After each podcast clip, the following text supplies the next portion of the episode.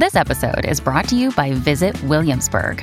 In Williamsburg, Virginia, there's never too much of a good thing. Whether you're a foodie, a golfer, a history buff, a shopaholic, an outdoor enthusiast, or a thrill seeker, you'll find what you came for here and more. So ask yourself, what is it you want? Discover Williamsburg and plan your trip at visitwilliamsburg.com. Another day is here, and you're ready for it. What to wear? Check. Breakfast, lunch, and dinner? Check. Planning for what's next and how to save for it? That's where Bank of America can help. For your financial to dos, Bank of America has experts ready to help get you closer to your goals. Get started at one of our local financial centers or 24-7 in our mobile banking app. Find a location near you at bankofamerica.com slash talk to us. What would you like the power to do? Mobile banking requires downloading the app and is only available for select devices. Message and data rates may apply. Bank of America and a member FDIC. Comment la Vénus de Milo est-elle devenue une icône de beauté? Merci d'avoir posé la question. Praxitèle, Alexandre Antioche, un autre sculpteur? On ne sait pas qui a extrait la Vénus de Milo de son bloc de marbre. On ne sait pas non plus où sont passés ses bras, ni même si elle en a déjà eu. Le mystère nourrit le mythe de cette statue amputée. Si vous voulez tout savoir de la folle histoire de cette Vénus de Milo, je vous invite à écouter l'épisode de Maintenant vous savez culture qui lui est dédié pour toutes les infos. Ce que l'on sait, c'est qu'elle aurait été créée sur une île des Cyclades durant le 2 siècle avant Jésus-Christ, en pleine époque hellénistique. Ça remonte. Pourtant, son charme n'a jamais faibli dans les yeux de ses admirateurs. Pourquoi?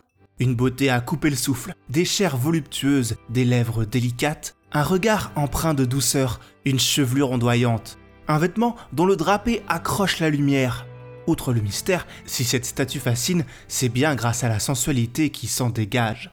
D'ailleurs, Olivier Voutier, l'officier de la marine qui l'a découvert il y a un peu plus de 200 ans, est formel. Il s'agit d'une représentation de Vénus, déesse romaine de l'amour, de la séduction et de la beauté féminine. Rien que ça.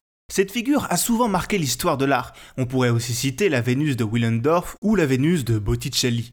Déesse de l'amour, icône de beauté, les pièces s'emboîtent plutôt bien, non? Pourtant, il existe d'autres théories à son sujet. Certains pensent qu'il pourrait s'agir de la déesse de la chasse, Artémis armant un arc, ou même d'Amphitrite, l'épouse de Poséidon. Et ces traces de dégradation au niveau des omoplates ne révéleraient-elles pas la présence des ailes de Nike, la déesse de la victoire? Plutôt qu'une déesse, la Vénus de Milo ne serait-elle pas une simple muse, jouant de la lyre, ou une Danaïde, répandant de l'eau à l'aide d'une amphore? Peu importe son identité finalement, elle incarne la perfection physique de son époque. Icône de beauté de l'époque hellénistique, d'accord, mais pourquoi encore aujourd'hui? La Vénus de Milo a dépassé son statut de statue pour devenir une icône. Pièce phare de l'exposition qui a propulsé le musée du Louvre en 1821 et fait rayonner la France dans le monde des beaux-arts, elle a instantanément conquis son public. La Vénus fait aujourd'hui partie des œuvres les plus emblématiques conservées dans ce musée. Elle trône, à l'instar de la Joconde, dans l'inconscient du monde entier à force d'être représentée sur tous les produits dérivés possibles. Elle a même servi à vendre des bières Budweiser dans un spot de pub en 2009. En parlant représentation, si sa beauté a traversé le temps, c'est aussi parce qu'elle a continué d'inspirer les artistes. Et pas n'importe lesquels. En 1936, Dali en déclina sa propre version en l'affublant d'un pompon, dans sa Vénus de Milo au tiroir. Yves Klein lui apposa son fameux bleu IKB, et en 92, Armand la trancha en lamelles, donnant la statue de la Vénus des Arts exposée sur une place du 6e arrondissement parisien.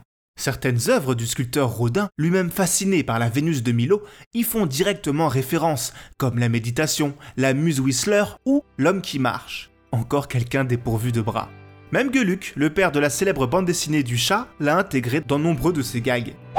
Tous ces artistes qui l'ont représenté encore et encore ont contribué à enrichir son mythe. Maintenant vous savez, un épisode écrit et réalisé par Jonathan Oppard. Ce podcast est disponible sur toutes les plateformes audio. Et si cet épisode vous a plu, n'hésitez pas à laisser des commentaires ou des étoiles sur vos applis de podcast préférés.